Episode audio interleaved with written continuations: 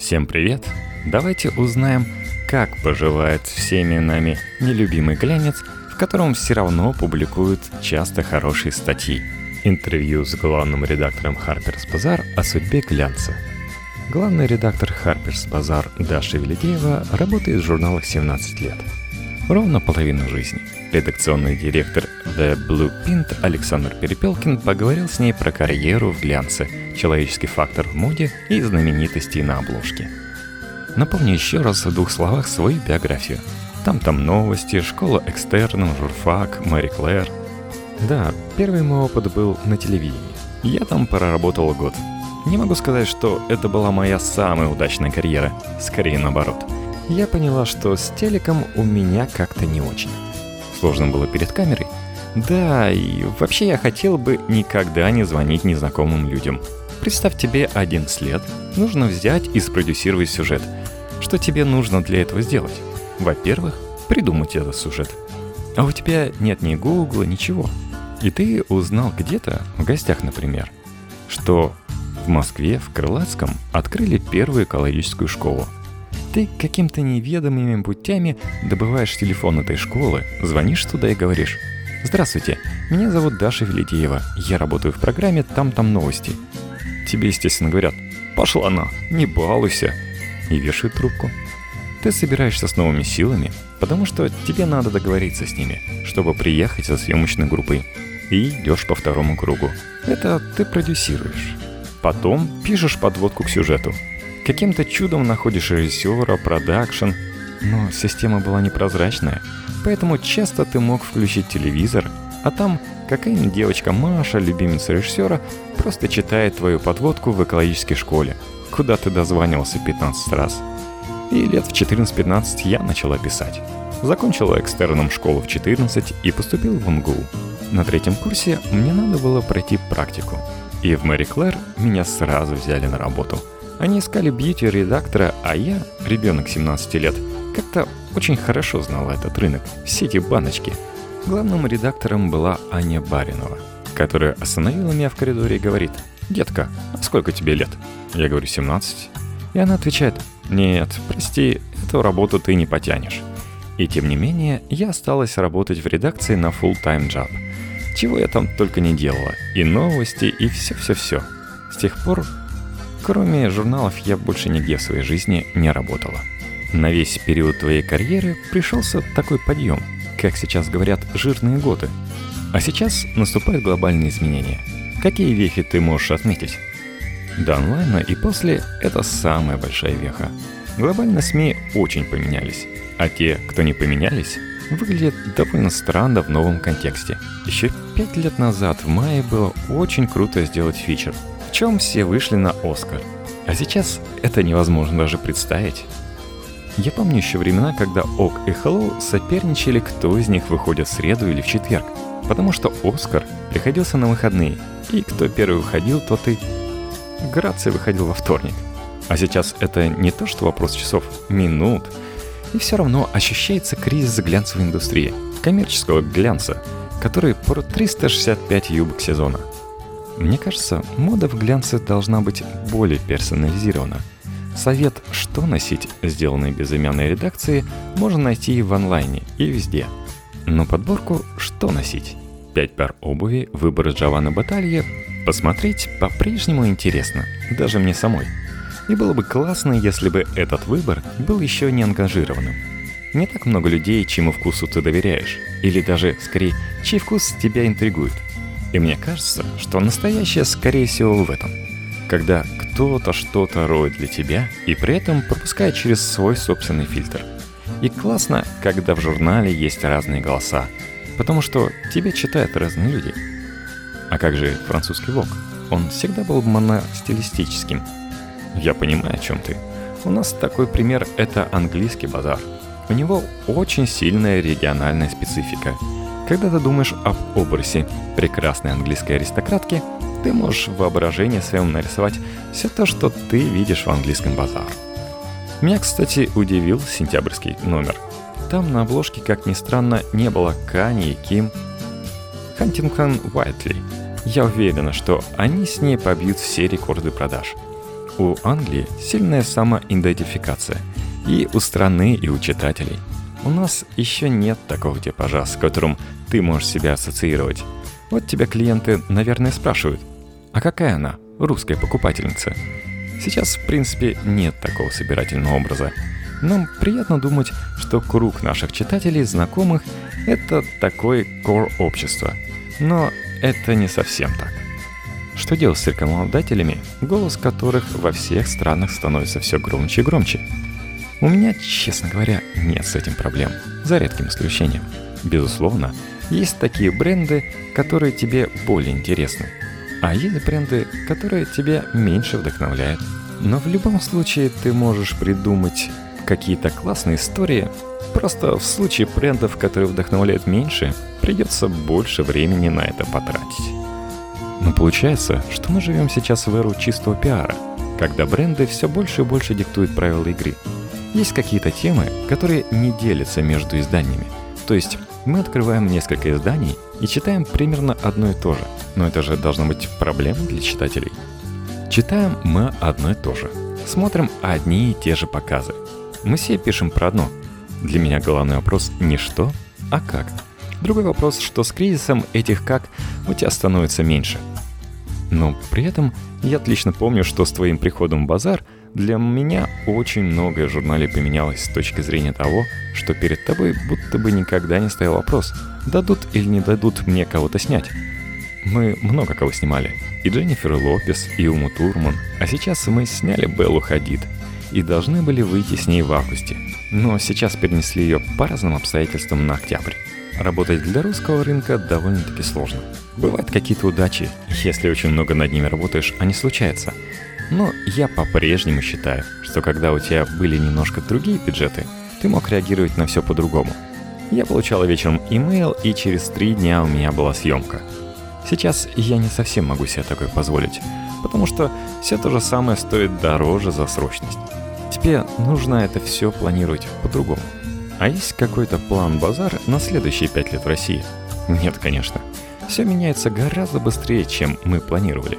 Например, все бренды по чуть-чуть игрались в это «see now, buy now».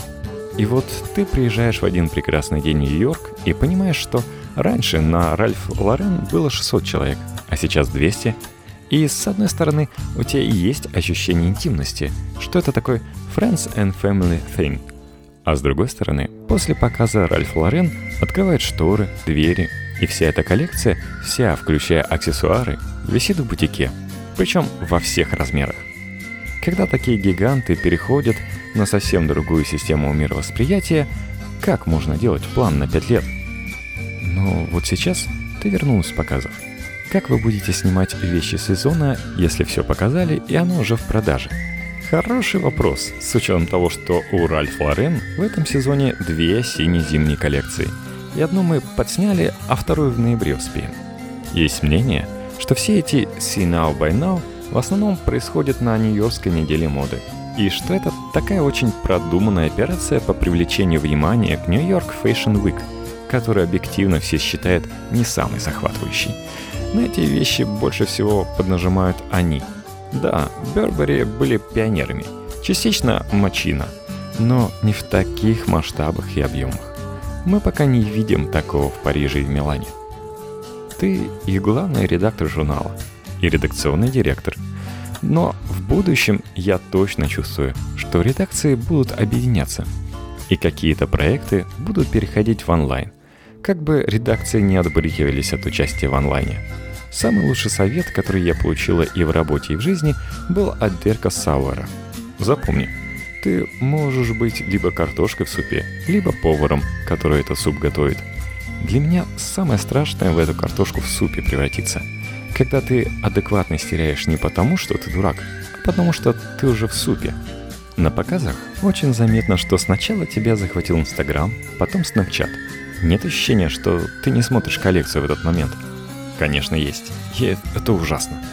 Я читал в Wallpaper, что сейчас показы даже организованы по-другому из-за этого – Показательным стало шоу Рафа Симмонса, где так были сконструированы декорации, что у каждого в кадр попадала разная картинка, чтобы не было миллиона одинаковых фотографий. Или когда был Зуландер, во всех новостях был только он и ни одной модели Валентина. Зуландер все-таки был исключением. Это был предпоследний день показов. Кругом были уставшие немолодые мужчины и женщины, которых просто порадовали. Я таких лиц в индустрии последние лет 10 не видела. Будто всех в Диснейленд привезли. Такие моменты нужны. Ты понимаешь, что это живые люди. Ну, я это и так знаю. Потому что была куча моментов, которые трогают до слез. Помню, был сезон, когда Марни задержали показ на час, все начали нервничать. Прибежала какая-то девушка с бэкстейджа и сказала, «У нас катастрофа, сломалась аудиосистема, нет музыки». И кто-то говорит, «Да чё с ним, погнали, давай без музыки, у всех же расписание. Нам главное вещи посмотреть». И когда начали выходить модель в тишине, журналисты чуть ли не начали хлопать им в такт.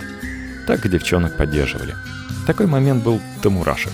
Но проблема в другом – вот люди сейчас наедятся огромного количества чудовищных изображений и станут более избирательными. Я по себе смотрю. Я раньше выпаливала каждый лук со скоростью света и видела показ у себя в айфоне. Сейчас у меня другая задача – посмотреть показ и сделать три кадра, но тех луков, которые заставили сердце биться быстрее. А ты задумываешься над тем, что делаешь, с оглядкой на свою позицию, свой статус. Это же всегда такой тонкий момент – у меня главная глядка на маму с папой, чтобы им за меня стыдно не было. А какое, по твоему мнению, сейчас самое главное качество для глянцевого журналиста, редактора? Скорость реакции сообразительность. Если человек туго соображает, то эта работа не для него. Насколько ты веришь, что обложка продает? Покупаешь ли какие-то журналы спонтанно? Я, например, никогда не забуду мою первую покупку глянцевого журнала – это, кажется, был базар 1998 года с Мадонной Патрика де Маршелье на обложке с черным каре. До сих пор не могу смотреть на эту картинку без мурашек. Это, мне кажется, вообще классный пример, как к глянцу стоит обращаться со знаменитостями. Индустрия селебрити и селебрити-агентов очень сильно изменилась. Сейчас все уже со своим брифом знают, что им идет, что нет. Это тоже сложновато, но с этим можно что-то делать. Я да, Могу из-за обложки купить, а могу из-за обложки не купить. А как ты читаешь журналы? С первой по последнюю. Я не помню, на обложке «Русского базар» были когда-то русские звезды. Обижаешь. У нас даже Владимир Машков был. Но сейчас все немного по-другому. Все, что мы делаем, мы складываем в общую корзину взаимопомощи – это значит, что я могу синтезировать большую часть контента у американцев и англичан, и у меня тоже могут синтезировать. И это довольно часто происходит. Мы в Восточной Европе очень помогаем с контентом и делаем иногда неожиданные вещи. Один раз Базар Австралия синтезировал нашу обложку с Лили Аллен. Это было, когда она была супер хат. Мы ее снимали, потом ровно через месяц она появилась на показе. И Китай нет-нет да что-нибудь возьмет. И сейчас Базар Арабия хочет взять Беллу Хадид. Понятно, что Белла Хадид сейчас будет интереснее, чем Аня Чиповская. Но я не исключаю, что в какой-то момент может быть наоборот. Что для тебя, как для главреда Базар, главная победа? Наверное, понимание, что такое хорошо и что такое плохо. Мне кажется, когда ты начинаешь жить своими победами, пора на пенсию идти. Для меня суперсложным и суперинтересным было арт делать. Зайти не на свое поле и вызвать доверие у людей, которые считают себя человеком про туфли и сумки. Как ты расслабляешься? Да я не напрягаюсь особо. Так получилось, что куча моих близких подруг теперь работают в моде.